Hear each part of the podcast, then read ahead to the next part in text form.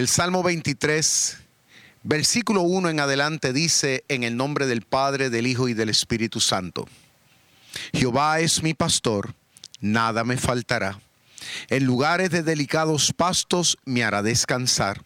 Junto a aguas de reposo me pastoreará. Confortará mi alma, me guiará por senda de justicia, por amor de su nombre. Aunque ande en valle de sombra y de muerte, no temeré mal alguno, porque tú estarás conmigo. Tu vara, tu callado me infundirán aliento. Aderezas mesas delante de mí en presencia de mis angustiadores. Unges mi cabeza con aceite. Mi copa está rebosando. Ciertamente el bien y la misericordia me seguirán todos los días de mi vida y en la casa de Jehová moraré por largos días. Fueron las palabras pronunciadas por este gran hombre llamado David.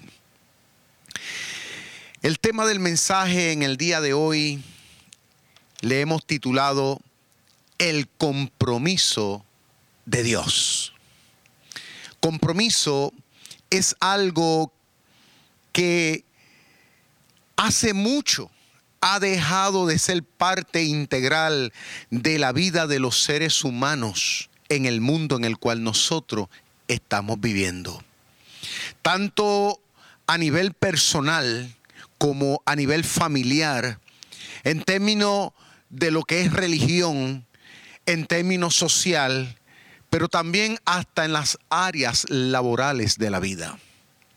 Lamentablemente, por falta de compromiso, es que nuestro mundo se ha caracterizado hasta el día de hoy por varias cosas a saber. Número uno, la inseguridad. Número dos, frustración. Número tres, incompetencia. Número cuatro, fracaso. Y todo esto simple y sencillamente porque los seres humanos hemos resistido hasta el día de hoy a vivir abrazando lo que es el compromiso. Un compromiso hacia nosotros mismos. Un compromiso hacia, hacia en la sociedad en la cual estamos viviendo. Pero sobre todo un compromiso, en este caso, para con Dios. Es interesante y nos debe de sorprender de que el autor de este salmo que acabamos de leer, el salmista David, estaba preparado, aún en su tiempo. Estaba ready, como decimos nosotros, para poder enfrentar la vida viniera como viniera. Por una razón. Porque David tenía un arma secreta. Y ese arma él lo tenía a su favor. Y ese arma eh, no era otro, sino que el mismísimo Dios a su favor. David estaba seguro de que en Dios podía confiar. ¿Por qué? Porque en muchas ocasiones y en muchas circunstancias Dios mismo se lo había demostrado. En otras palabras, que el salmista había experimentado el apoyo de Dios incondicionalmente. En otras palabras, nunca se había visto, se había visto frustrado de por experimentar lo que tal vez muchos experimentan hoy día, el abandono de Dios. David estaba confiado en algo que tú y yo también en este tiempo debemos abrazar y se llaman las promesas de Dios. Ahora en esta mañana vamos a ver las dimensiones de esta seguridad que David tenía en lo que es el compromiso de Dios con él. En primer lugar, el salmista desde el versículo 12 en adelante supo declarar con toda seguridad, escuchen bien, que Jehová le llevaría a descansar siempre, no en algunos momentos, sino siempre, en cada circunstancia, en cada temporada de su vida, Dios lo guiaría a lo que son los verdes prados.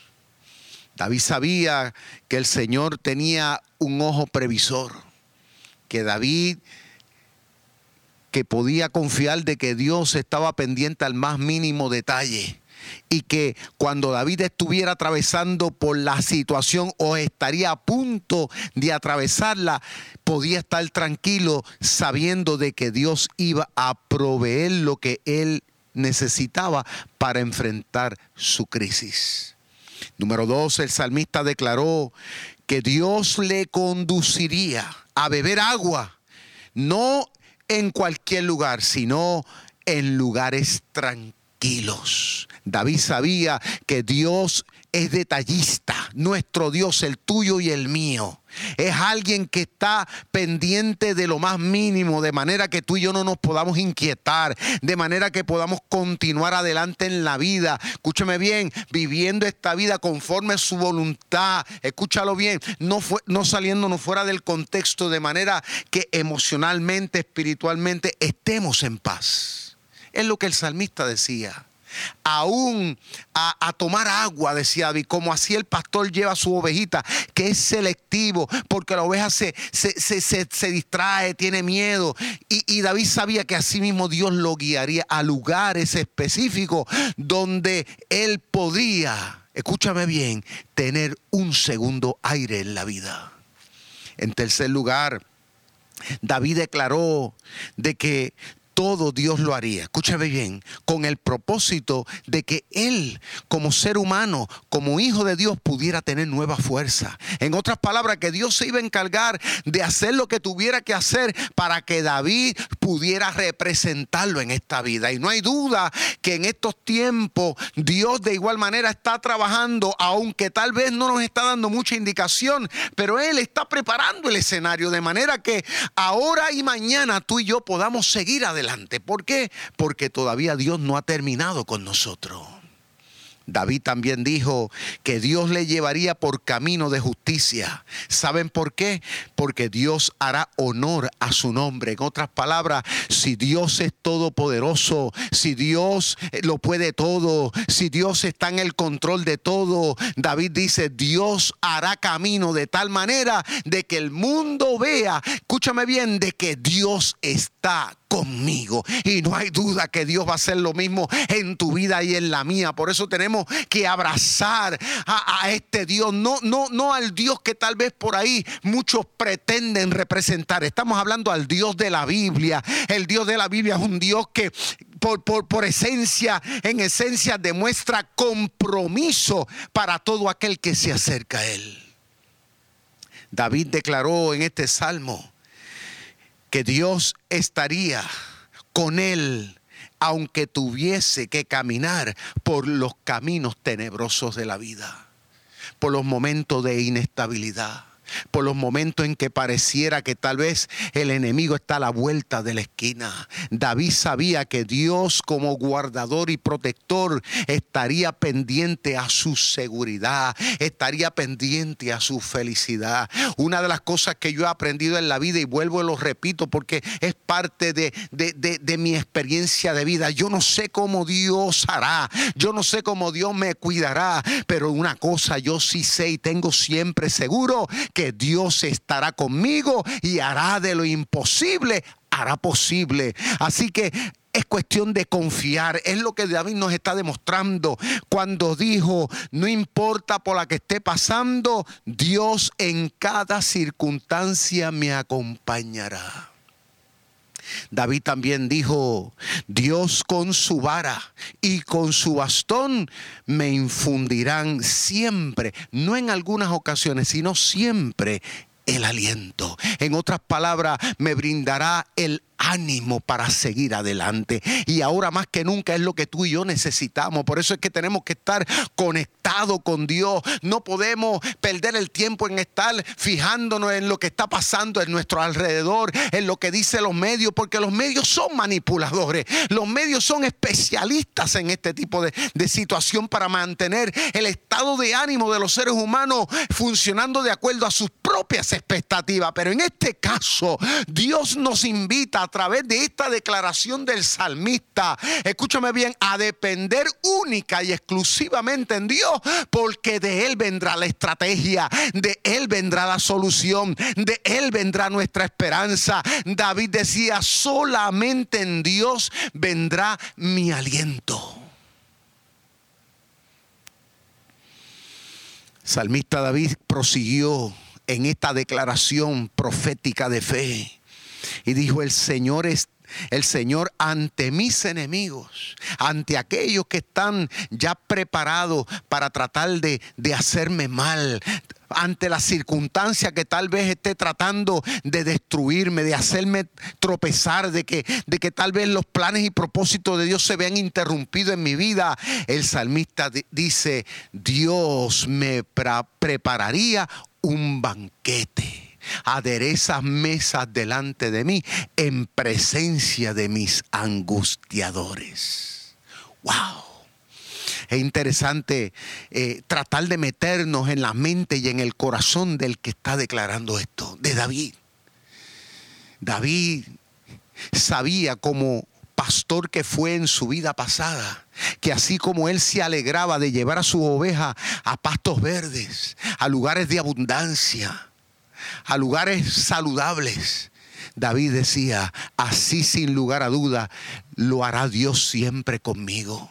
Mis enemigos tratarán de ofrecerme pastos secos, pastos tal vez eh, peligrosos, dañinos. Pero David decía, yo sé que Dios me llevará al otro sitio. Y en el día de hoy esa es la mente que tú y yo tenemos que cultivar ahora más que nunca. No sabemos qué va a pasar. Escúchame bien cómo Dios lo va a hacer. Pero tenemos que acondicionar nuestro corazón y nuestra existencia en el Dios. Escúchame bien que todo lo puede. Yo no sé lo que está Dios haciendo al otro lado.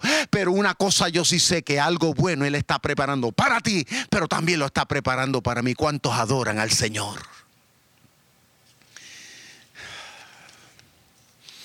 El salmista David dijo que su Dios es lindo, dijo que su Dios en medio de los procesos, como buen pastor, ha derramado su perfume sobre su cabeza. Es lindo entender que los pastores derramaban eh, eh, eh, esta especie, escúchame bien, de aceite perfumado, como bien les expliqué la vez anterior, con el propósito de que sirviera de medicina para sus ovejas. En otras palabras, lo que Dios nos está queriendo decir, que tú y yo, creyente, cristiano, escúchame bien, nosotros tenemos que tener la convicción de que Dios ha puesto en nosotros una capacidad, una autoridad, una presencia sobrenatural. Escúchalo bien, que va a ayudarnos a que tú y yo podamos enfrentar nuestro presente y nuestro futuro. Y no es otro que nada más y nada menos que el Espíritu Santo de Dios. Y el Espíritu Santo de Dios está contigo para empoderarte en todo, de adentro hacia afuera, para que podamos nosotros mostrar la bendita gloria de Dios. Por eso el salmista de, David decía, Él unge mi cabeza con aceite. Todos los días Dios nos da ese refrigerio para que nos podamos sobreponer ante todas las circunstancias. También David decía que Dios ha llenado su copa hasta rebosar.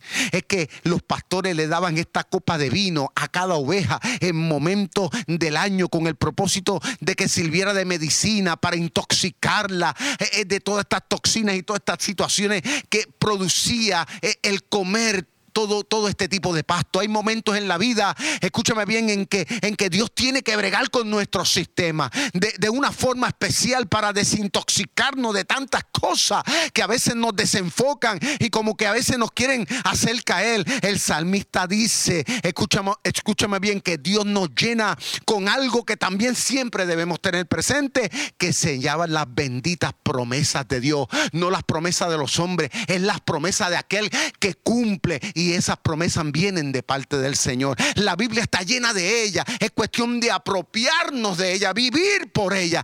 Ahora más que nunca la iglesia está retada a tomar de esta copa, la cual nos desintoxica y nos capacita para poderle decir al mundo, así dice Jehová. Salmista David dice que con bondad, escúchame bien, con amor, siempre Dios nos acompañará en este camino de la vida. ¿Y cuál es el amor de Dios? Es ese amor incondicional. No es el amor de los hombres, es el amor que todo lo puede, que todo lo sufre. Ese es el amor de Dios. No importa tal vez si, si te has quedado solo, si te has quedado sola. Si te, la gente que tú más has confiado tal vez te ha dado la espalda, pero dice el salmista que el amor de Dios siempre estará a tu favor. La bondad, o sea, la capacidad de, de Dios bueno. Porque hay gente que tal vez en este tiempo está pensando que Dios es malo. No, Dios es bueno. El hecho de que estemos vivos es una manifestación de la bondad de Dios. Tal vez hay cosas que tal vez en este proceso se van a perder aparentemente. Pero nosotros tenemos la seguridad que dentro de esa bondad Dios tendrá algo mejor. Y ese, eso es lo que en este tiempo tú y yo tenemos que enfocarnos. Es lo que David tenía presente. Podrá pasar lo que podría pasar. Lo podrán dejar, ¿quién lo podrían dejar? Pero había algo que él sabía que siempre lo iba a acompañar y que lo iba a coronar y que lo iba a bendecir. Y se llama el amor y se llama la bondad del Señor. El salmista culmina diciendo que siempre Jehová le permitirá como hijo vivir en su casa. Fíjate que el salmista David dice, y en la casa de Jehová moraré por largos días. Es como que David está diciendo, mi papá siempre tendrá un lugar para mí. Wow. En otras palabras, me podrán votar. Aparentemente la gente podrá decir que estoy desamparado o desamparada. Pero David decía, en la casa de mi papá, yo siempre voy a estar. ¡Wow! Y esa es la convicción que este tiempo, esta temporada, esta situación, esta pandemia está retando que tú y, que tú y yo también abracemos. Abracemos el hecho de saber de que tú y yo no somos arrimados en el reino de Dios de que tú y yo aquí no, no estamos mendigando en el reino de Dios de que tú y yo aquí no vivimos de sobras en el reino de Dios, de que tú y yo somos hijos con derechos y con privilegios, y como tal Dios nos coronará, Dios cuidará, Dios nos guiará. ¿Sabe por qué? Porque Dios es un Dios que cumple lo que promete. La palabra compromiso en el léxico de los hombres significa obligación contraída.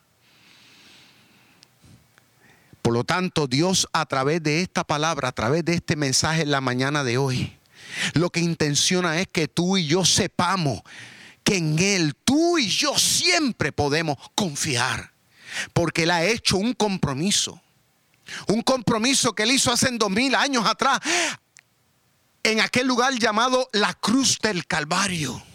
Un compromiso, escúchalo bien, que fue firmado con sangre, a través de la bendita sangre que derramó el Señor en aquel madero. Dios firmó un compromiso, un compromiso que al día de hoy es válido y que tiene implicaciones para ti para mí. El cielo y la tierra pasarán, pero, los, pero la palabra de Dios nunca pasará. Eso quiere decir que desde la A hasta la Z, el verbo de Dios viviente se cumple en tu vida y en la mía. Y no importa lo que la gente declara, lo que aquí que importa es la palabra que Dios ya ha declarado a tu favor. Es lo que el salmista nos está queriendo decir. Dios es un Dios que cumple. Y eso se ha sellado en la cruz del Calvario.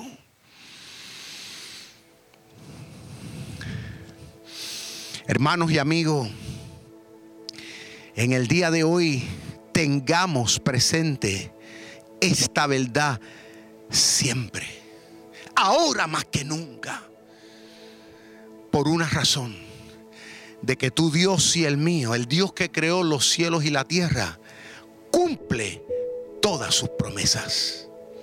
Por eso yo le hago un llamado a todos los cristianos ahora. No es tiempo de andar divagando, no es tiempo de andar en duda, no, es tiempo de abrirle paso a los miedos, no es tiempo de nosotros hacer coro con la gente, con el mundo en el cual estamos viviendo. Este es el tiempo de que tú y yo rompamos con ese molde en el nombre del Señor y nos abracemos a lo que son las promesas y los de Dios, que era lo que David tenía presente en su mente. David, escúchalo bien, sabía de lo que Dios había hecho en un pasado, en su nación, desde que lo sacó de Egipto. David sabía cómo Dios abrió el mar rojo, cómo Dios peleó batalla, cómo Dios, escúchame bien, derribó reino, eh, entregó reyes. Dios hizo maravillas, Dios hizo milagros en distintos escenarios. Por eso el salmista, el salmista David se apropió en su momento, en su circunstancia y declaró para que el mundo lo supiera, para que sus amigos lo supieran, para que sus enemigos aún lo supieran.